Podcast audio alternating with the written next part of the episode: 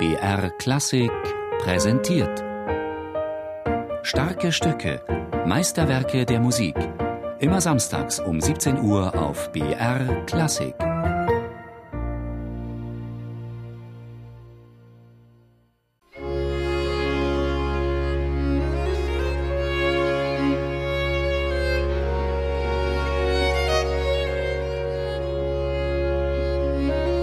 Gimignani war schon ein sehr spezieller Mann. Er war Junge war ich in Napoli und er hat so erste Geige in Napoli Orchester gespielt, aber sofort weggeschickt, weil er war schon so speziell, dass die könnte sagen die, die könnte nicht mit ihm so zusammenspielen. Sonst, ich glaube, er war nicht so ein, ein äh, freundlicher und, und süßer Personage. Francesco Gimignani Geigenvirtuose aus der Schule des wichtigsten italienischen Geigerkomponisten Arcangelo Corelli, ging 1716 nach London, wie viele seiner damaligen italienischen Geigenkollegen. Auf Anhieb berühmt wurde er dort allerdings nicht. Er kämpfte einige Jahre, bis er in der Metropole einen Ruf als Geiger hatte. Zumindest vorübergehend, denn am Ende seines Lebens musste er vom Weinhandel leben und man sagt ihm dubiose Geschäfte im Kunsthandel nach. Als er 1716 ankam, strotzte die englische Metropole nur so vor musikalischem Leben. Es war schon London in die Zeit, war, war Händel auch da, war Porpora da, das war so die, die musikalische Leben, das war das Wichtige schon ne, in Europa vielleicht. Und er hat sicher probiert, so eine, eine Karriere zu machen. Und von London hatten die viel mehr Möglichkeiten als von Napoli oder von vielleicht auch Deutschland. Und diese Oper in London war, war fantastisch und sagt man, jeden Tag könnte man eine Opera, so eine neue Opera hören. Auf Anregung der englischen Freimaurerloge Philo Musicae et Architecture Societas bearbeitete Gimignani, der Virtuose aus Italien, 1725 die zwölf Violinsonaten Arcangelo Corellis. Hinter diesem Auftrag steckte die missionarische Absicht seiner Loge, die gute alte Musik der römischen Schule wieder in England zu etablieren. Corelli war deren prominentester Vertreter. Seine Concerti galten auch in London als das Nonplusultra der Geigenkunst. Gimignani rechnete daher mit dem Erfolg seines Werks mit dem Titel zwölf Concerti Grossi nach Opus 5 von Arcangelo Corelli.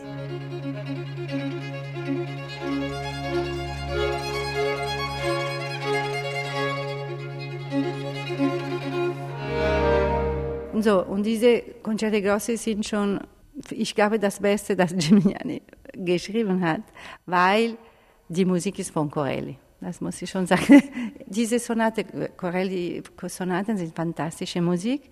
Und was Gimignani hat gut gemacht, das ist eine Übersetzung oder eine Transkription für Orchester und die ist sehr gut. Die ist wirklich sehr gut. Aber das ist ein ganzes Hommage. Er hat keine einzige Note dazu geschrieben, was in Corelli Harmonie war. Es ist im Orchester. Und auch der Text für die Geige ist absolut gleich man kann diese, die Stimme, Geigestimme nehmen und das ist perfekt gleich als diese von, von Corelli. Ausschlaggebend dafür, dass die Musik nach Gimignani klingt, ist für Chiara Banchini Gimignanis Art zu verzieren. Er beschreibt sie in seinem Lehrwerk, der ersten bedeutenden Geigenschule vor Leopold Mozart. Hier beschreibt Gimignani außerdem, wie man seiner Vorstellung nach barocke Streichermusik spielen sollte. Es ist langweilig, weil es ist repetitiv, dass man aber wenn man denkt oder so, das ist nicht mehr langweilig. Und das schreibt Geminiani. Schreibt Geminiani nie vier gleiche Noten, nie. Schreibt er, ja, jede Note muss eine Expressivität haben. Das heißt, auch über die kleine Note, auch über die Sextenten muss man noch immer eine Expressivität finden. Hm? Und das ist sehr wichtig, weil jetzt sehr oft hört man in, in die barocke Szene so äh, schnell und stark und äh, fortissimo, aber vielleicht fehlt jetzt ein bisschen diese Recherche. Wie könnte man noch immer auf jede Note eine Expressivität finden. Ich suche. Vielleicht hört man das. Ja. Als bahnbrechend empfindet Chiara Banchini vor allem ein Concerto Grosso, in dem Gemignani schon im ersten Satz mit den Konventionen bricht.